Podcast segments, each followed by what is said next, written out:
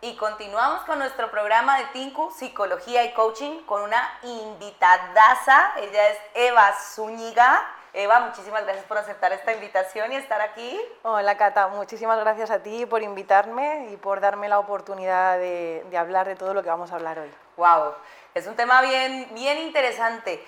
Ella es intervencionista y psicoterapeuta en adicciones, técnica en PNL y psicóloga positiva. Es la creadora del modelo SART, en el que se basan los cuatro pilares de felicidad y reconstrucción integral personal, la salud, el amor, la realización y la gestión del tiempo.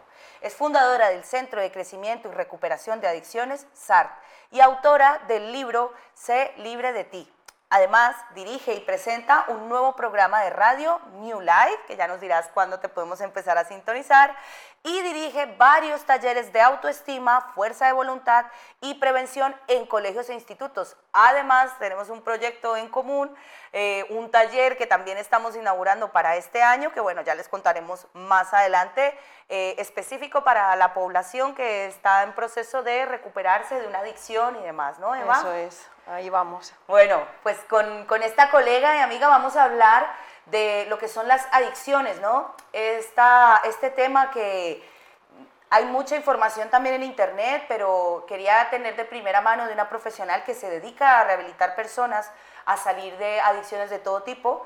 Eh, cómo podemos nosotros, los que están en casa, identificar de pronto algún mal hábito que puede ser una adicción destructiva o tal vez algún familiar, algún conocido que esté pasando por ello y que esté en proceso de negación, ¿no? Que es como lo, lo más común que pueda ocurrir. Cuéntanos, Eva, o sea, ¿cómo podemos identificar o qué son las adicciones? A ver, primero de todo agradecerte que me des este espacio para poder hablar de esta enfermedad que tiene tanta información contradictoria, ¿no? Muchas veces es una enfermedad que no está reconocida a nivel social, pero que sí, que está reconocida a nivel clínico. Entonces, muchas veces estigmatizamos a este sector de la población y no nos damos cuenta de lo que hay detrás, es una enfermedad mental.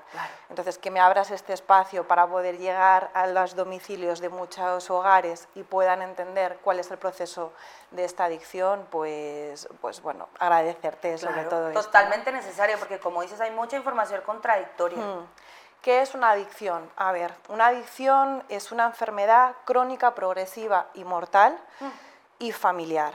Digamos que es la búsqueda compulsiva de una persona por, perseguir una, una sustancia o un comportamiento que al final, a pesar de estar perjudicándole, sigue haciéndolo, inevitablemente. ¿no? Es progresiva porque va de menos a más, atraviesa cuatro fases que si quieres las vamos a ver un poquito en profundidad, porque así todas las personas que están en casa van a poder identificarse si padecen esta enfermedad o si conviven con alguien van a poder ver en qué fase está, porque esto es importantísimo. Saber por qué fase está transitando se puede aplicar un tratamiento u otro, entonces necesitamos muy bien identificarlas. Decirte que es una enfermedad crónica quiere decir que es de larga duración en el tiempo, mm. que tiene tendencia a la recaída y que requiere de un tratamiento progresivo durante muchísimo tiempo. Mm. ¿Quiere decir esto que nunca se cura una adicción, Eva? Bueno, a mí hay palabras que no me gusta nunca utilizar, nunca, ¿no? Vale, Digamos.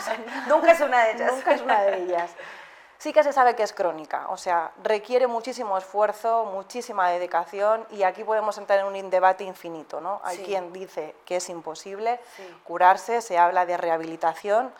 A mí me gusta creer que no le puedes quitar el límite a nadie, ¿no? Que si tú te empeñas mucho en querer salir de un proceso que te está destruyendo, sí que existe una rehabilitación, ¿no? Sí. Pero bueno, es un debate, ¿eh? Sí, es un debate, ¿no? Es un debate. esa es una de las informaciones cruzadas que hay. Cuéntanos un poco sobre esas fases entonces que, que pues mira, una, una, adicción. Se reconocen cuatro fases importantes. La primera sería eh, la de la experimentación.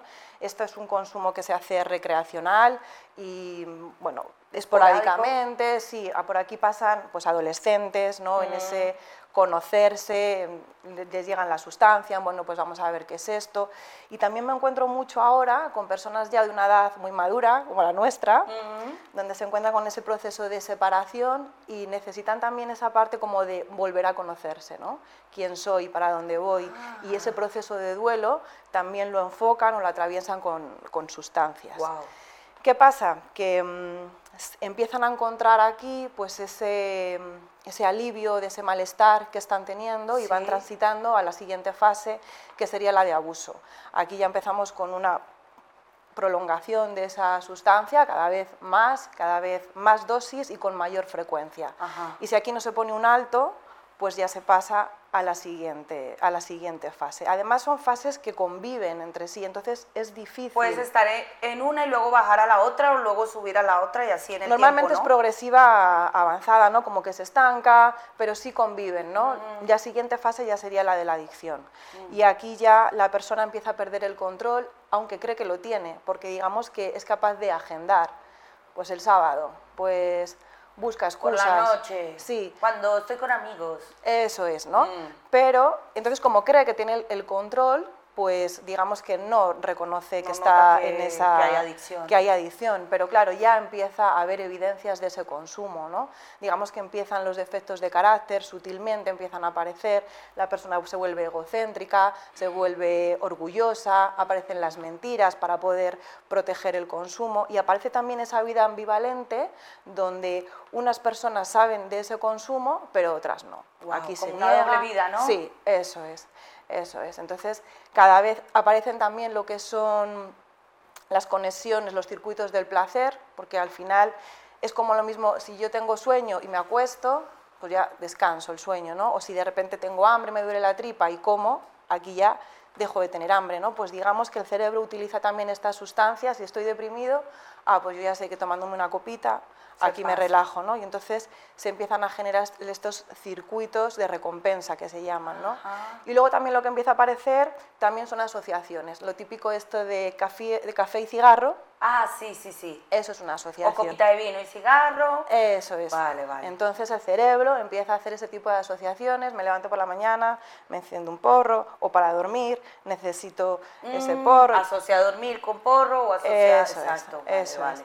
Entonces, si aquí no se pone un alto y la familia no se da cuenta o el adicto no es capaz de parar y de reconocer que tiene un problema, que normalmente viven en negación, pues lo normal es que ya transiten a la siguiente fase, que es la de dependencia, Total. Entonces aquí la persona ya pierde completamente el control. O sea, después de la fase de adicción viene la de dependencia, que es incluso más fuerte que la misma claro, adicción. Eso es. La, la, diferencia está en que en la parte de la adicción, digamos, que la persona cree tener el control, porque más o menos es capaz de programar. Ah pero en la fase de dependencia ya no hay ningún tipo de control. Entonces aquí ya es más fácil intervenir porque ya la persona sí reconoce, suele reconocer que tiene un problema. Muchas veces, aunque internamente lo reconocen, externamente no lo quieren reconocer, porque entienden que tienen que pasar por un proceso transpersonal brutal que les va a costar muchísimo porque ya saben lo que es el síndrome de abstinencia, porque ellos han intentado controlarlo pero no pueden, y entonces, claro, la situación se agrava muchísimo. Aquí ya nos encontramos con casos donde incluso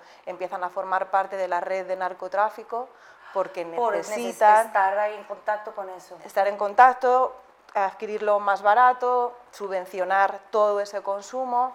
Y claro, ya nos encontramos también con situaciones en mujeres sobre todo, ¿no? Un alto riesgo cuando consumen por la noche, porque al final, bueno, pues prostitución, violaciones, enfermedades, abortos, embarazos no deseados, ¿no?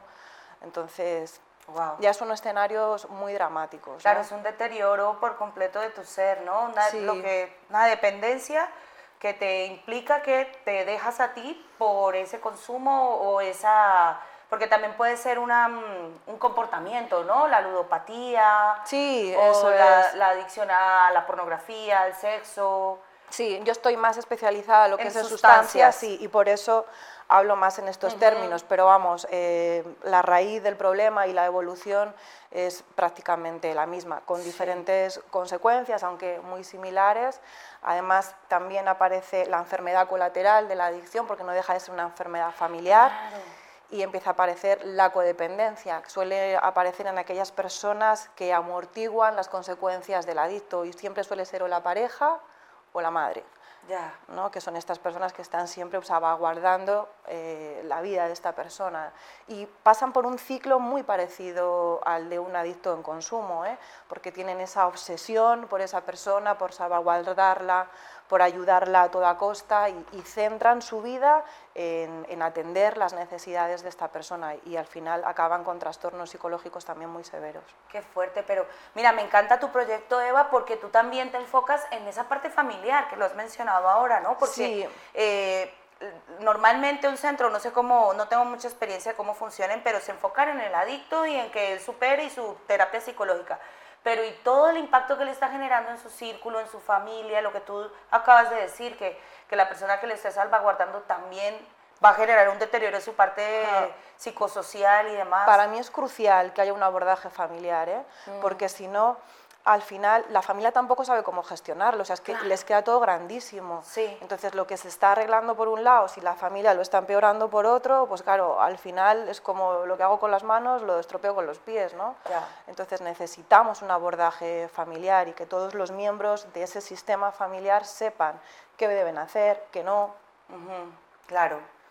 ¿Y cómo podemos darnos cuenta? Porque, bueno, de normal el ser humano tiende a a tener malos hábitos, llamémoslo así, ¿no?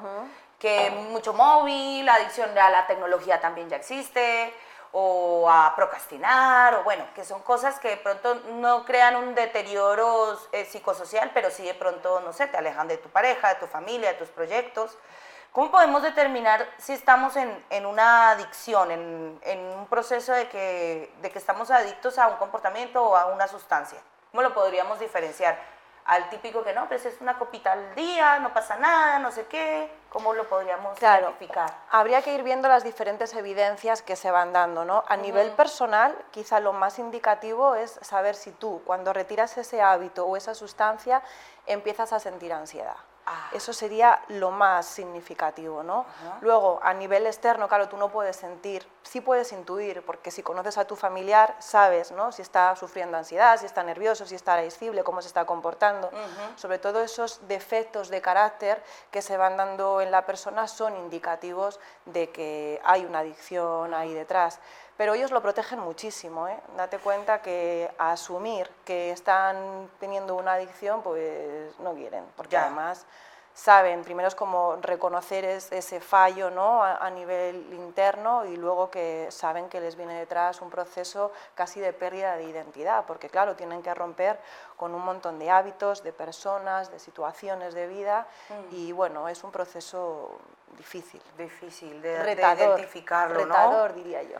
Claro, y, sobre todo, bueno, eh, porque mucha gente, porque está socialmente aceptado el beber o el fumar tabaco, no lo identifican generalmente como una adicción, sino que si es una sustancia tipo ya marihuana, cocaína, heroína, ahí sí ya es adicto, pero el alcohol y el cigarrillo de pronto como que es más difícil identificar sí. la adicción en ese, en ese caso, ¿no? Ahí en el alcohol, sobre todo en este país, que mm. tenemos bastante tolerancia con el consumo, pues es verdad que normalmente nueve de cada diez veces son las familias las que dan la voz de alarma y las que, cansadas del comportamiento de la persona que está afectada, pues piden ayuda para bueno, informarse de si estos comportamientos y situaciones que se están dando en casa pues son normales o si hay detrás una adicción. Y bueno, parte de ese proceso de recuperación es que la persona afectada identifique que mm. con todas esas evidencias que se han ido dando a lo largo de su vida, pues vea que efectivamente está la enfermedad. ¿no? Y muchas veces eh, les lleva mucho tiempo, ¿eh? desde que toman contacto con la recuperación hasta que realmente se dan cuenta y asumen que hay una adicción detrás y se rinden a ella, pasa mucho tiempo. Wow, ¿eh? incluso entrando en tratamiento les cuesta admitir que son adictos, adictos. De hecho, a veces necesitan pasar por alguna recaída para, para afrontar que, que, realmente la adicción está ahí. Wow. O sea que bueno, para salir de un círculo vicioso como esto, sí o sí hay que tener apoyo terapéutico. Sí, tú solo, tú sola, porque también ese es otro, otro escondido. No, yo lo dejo cuando quiera yo mismo, porque da como vergüenza, les dará vergüenza o no quieren sí, someterse a un cada persona tiene muchos motivos detrás, ¿no? Sí que es verdad que en esas fases de experimentación y de abuso, si tienes unos buenos pilares en la educación y unos buenos valores, quizá hay personas que por sí mismas reconducen su vida y, y, marchan bien. Yo, de hecho, cuando fui adolescente tuve ahí algún coqueteo con las drogas, un tiempo, vi que eso no era manera de vivir y reconduje mi vida sin ningún problema. ¿no? Pero bueno, en esas dos fases, como te digo, todavía sí que hay un control, ¿no? la persona es capaz de reconducir pero cuando ya estamos en esas fases de adicción donde ya hay un hábito y una dependencia física y psicológica, es muy complicado. Se necesita ayuda terapéutica. y siempre dice, no, una vez más, un nuevo intento, yo siempre digo un nuevo fracaso. Si tú no tienes ayuda y empiezas a ver la enfermedad desde donde realmente es y cómo evoluciona y cómo funciona, no, no, es, no puede salir. Claro, no necesitas ayuda profesional. más que creas que te conozcas y demás. No, no porque has perdido todas las herramientas emocionales que se necesitan. Y luego, claro, por ti mismo te vas a encerrar, haces un encierro y cambias todos tus hábitos. Complicado. Y entonces, ¿cómo, ¿cómo, bueno, cuáles serían los medios, tanto para un familiar o para una persona que quiera dejar una adicción, para poder empezar a dejarlo? A ver, aquí en España tenemos un problema con el tema de la recuperación porque los recursos que hay destinados hacia esta enfermedad pues no son muchos. Al final la salud pública de este país buenísima, con un montón de profesionales, pero con una larga lista de espera. Mm. Entonces, claro, si no tienes recursos económicos, pues puedes acudir a tu médico de cabecera. Si el médico de cabecera diagnostica que estás en una, edad, en una fase avanzada de la enfermedad, podrás tener acceso a ingreso siempre que haya hueco en, la unidad de psiquiatría y allí pues suelen pasar aproximadamente 15, 20 días, dependiendo de cómo esté la persona, para desintoxicarla. Pero una vez que han pasado esa fase, vuelven a casa y ahí tendrían que ir por ellos mismos a centros eh, públicos tipo CAIZ, que es lo que tenemos aquí en Madrid, pero claro, una persona que ya sufre tanta dependencia mm. que por sí mismo, después de 20 días de ingreso, vaya ambulatoriamente a unos centros a pasar una tarde cada 15 días a hablar de terapia, donde sí tienen psicólogos, psiquiatras, pero es complicado es complicado porque muchas veces necesitan vigilancia 24/7 y estar en esa recuperación y que eh, todo su día sea centrarse en la recuperación. Entonces, a nivel público hay recursos, pero sí que es verdad que suelen quedarse cortos. A nivel privado, pues claro, siempre hay mucha más diversidad y bueno, son estos tratamientos psicológicos pues son caros, claro. Háblanos de tu método SART. Bueno, yo mm, Hubo un tiempo en mi vida que llegó a mí una persona que padecía adicción y yo estuve un tiempo acompañándola en todo este proceso de recuperación y, encontré fallas. En, bueno, el, caso, intentamos primero a nivel público, pero... Lo que cuentas ahora, sí. Sí, eh, yo veía que no, que no avanzábamos, ¿no?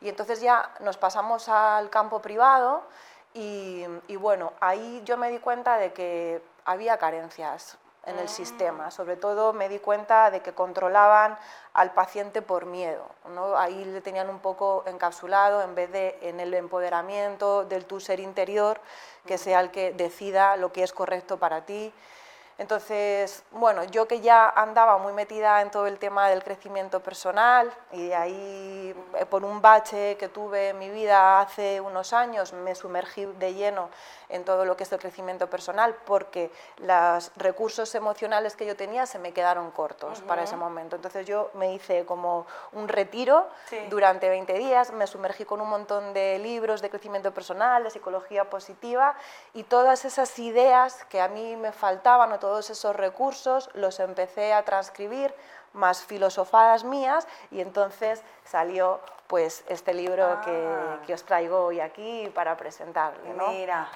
Tiene capítulos muy interesantes, también hay un capítulo dedicado, por supuesto, a las adicciones. Sí. Y, um, y bueno, pues a, través de, de todo esto, pues llegamos un poco a, a ver a ese sistema ¿no? que yo dije, algo está pasando aquí, ¿no? ¿Cómo buscamos esa felicidad? ¿En qué pilares podemos basar la felicidad? Y salió de ahí el método SART, ¿no? Salud, realización, amor y tiempo. Son los cuatro pilares para mí fundamentales y los que trabajamos en recuperación en nuestro centro de, rehabilitación, ¿no?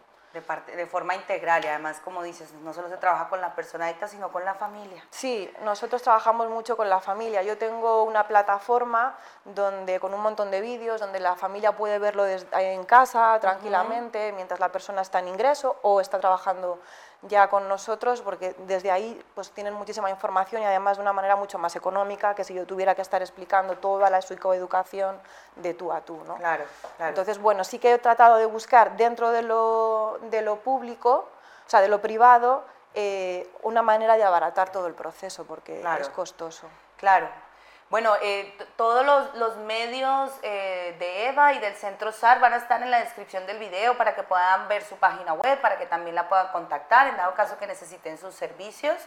Eh, quiero, bueno, para terminar esta parte de, adicciones que está siendo muy interesante, creo que vas a tener que volver a venir aquí porque se nos está quedando corto el tiempo. Siempre que quieras. Y, quiero que también hablemos de los talleres que haces y, y todo. Pero quiero también como develar algo que, que, lo que tú dices, hay información como cruzada en internet y es, hay personas que tienen tendencia a las adicciones o cómo puedo eh, identificar o darme cuenta si tengo una personalidad eh, que tiene tendencia a tener ciclos, círculos viciosos y demás.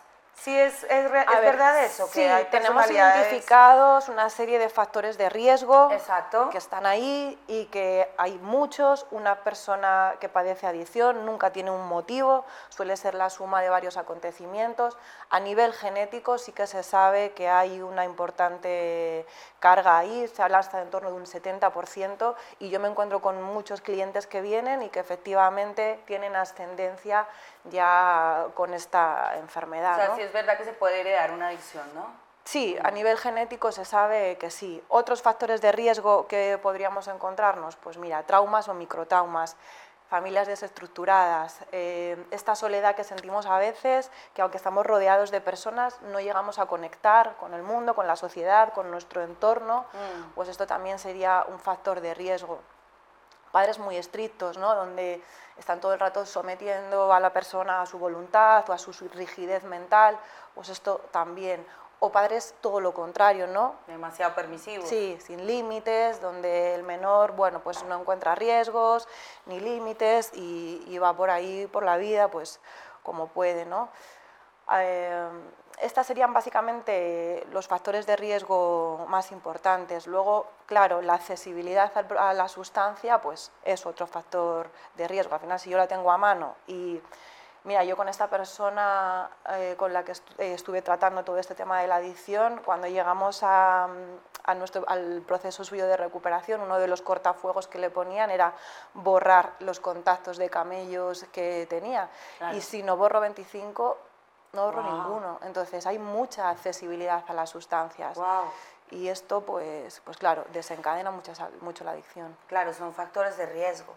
Eva, pero bueno, tú también te dedicas, además de, de, que escribes y también eres terapeuta, das talleres, ¿no? De educativos. También eh, hay, tenemos ahí unas imágenes porque das talleres educativos en colegios. Este es un es este la, imagen. Este ¿En qué consisten estos estos talleres? Este es el flyer del año pasado. Aquí hacían, bueno, estuve lanzando un programa para los coles porque bueno, yo tengo una niña de 12 años, ahora ya ha pasado al instituto, pero mira, tuvimos la oportunidad con un profesor que, que ya tenía, que le interesaba muchísimo esto, me abrió las puertas y dijo, ¿por qué no te vienes? Damos un taller hablamos de lo que tú consideres necesario y bueno, pues lancé estos programas de autoestima, fuerza de voluntad para quinto y sexto de primaria mm. y en sexto también ya metimos prevención de hábitos saludables. Aquí sobre todo mm. hablamos de tecnologías que es que también es otra adicción, ¿no? Los videojuegos y esas cosas, es cierto, o adicción también a las redes sociales, a estar ahí en el TikTok horas y horas. Sí, eso es, sobre todo niños de padres separados, pues se encuentran ahí también como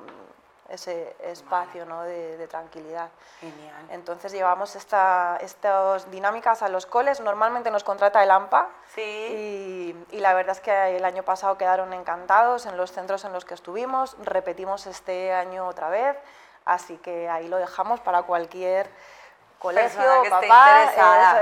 Qué importante, mucho me dicen a mí que yo doy formaciones a personas mayores y mucho me dicen, ay, la psicología debería estar en los colegios, debería estar desde pequeños qué importante de verdad es poner al alcance información de valor, porque hay mucha información en Internet, pero pocos profesionales que se dediquen de verdad o que en realidad en el colegio se hable de estos temas de educación emocional, de autoestima. sacaron esa asignatura ahora que hay que se llama Valores, Ah, que yo pensaba que ahí iba a haber como un tema importante para los Ah. chavales, pero no Poquito. sé qué está pasando ahí. Ah.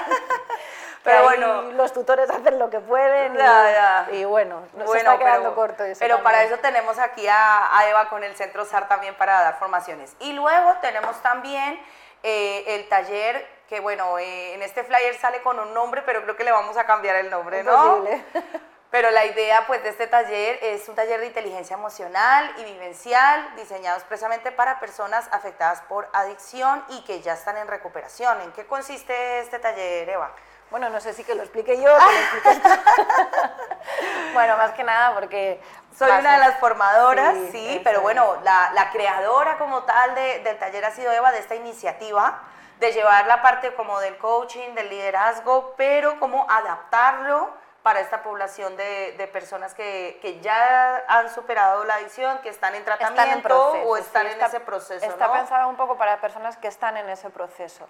Cuando yo viví entre algún entrenamiento de estos de, de inteligencia emocional vivencial, me di cuenta del poder que tenía poder hacer un entrenamiento de 10 horas durante dos días me parecía como un acelerador importantísimo Ajá. para estas personas afectadas por adicción, porque su proceso de recuperación es muy largo Sí. pero que tengan la posibilidad de concentrar un montón de terapias y de dinámicas de alto impacto en- en- en- enfocadas en transformar esas emociones que por norma general comparten, que suele ser la culpa, el resentimiento, esa necesidad de, de valorarse, ¿no? de aumentar su autoestima, Sí. de perdonar y perdonarse. Sí. Y entonces dije, "Buah, tengo que traer un taller Diseñado, pero que lleve diseñado". esta- esta misma Eso sazón, es, ¿no? Eso es. Sí, porque bien Entonces- dices que, que, claro, cuando se, cuando se lleva toda esta teoría a la práctica mediante eh, ejercicios y juegos vivenciales, como que se ancla más, como que es ese acelerador, Sí. que has dicho, ¿no?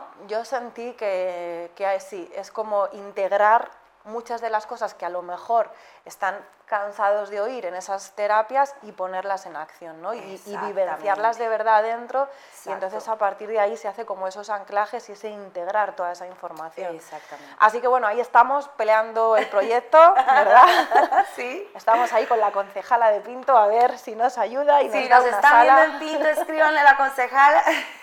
y nos da una sala para llevar este proyecto Sí. adelante, que bueno, la idea es pues eso, que llegue, poder llevarlo a muchos centros de recuperación y que le sirva a muchas personas. Eso es, eso es. Pues bueno, Eva, muchísimas gracias por estar aquí. De verdad se ha quedado corto el tiempo porque esto es un tema muy amplio y lo que te digo, hay mucha desinformación y ha sido pues un honor tenerte aquí para develar tantos mitos, tantas cosas Sí. y que los que nos estén viendo pues puedan identificarse o no, o poder apoyar a una persona, o poder empe- empezar un ciclo de recuperación en este 2024. Ahí vamos a extender toda esta información en el programa de radio New Life. ¿Dónde La te podemos sintonizar a todas Venga, estas? Vamos a arrancar en marzo, los jueves, de 10 a 11 de la noche. Ahí vamos a abrir un programa para hablar de adicciones libremente. Yo estaré un ratito todos los programas explicando cositas de esta enfermedad. Tendremos a una persona invitada que vendrá a hacer también una entrevista, como estamos ahí haciendo ahora nosotros, y luego abriremos el- a la audiencia para que, bueno, si tienen alguna consulta a nivel bueno. personal de algún proceso que estén atravesando, pues poder guiarles un poquito. ¿Cuál es el dial?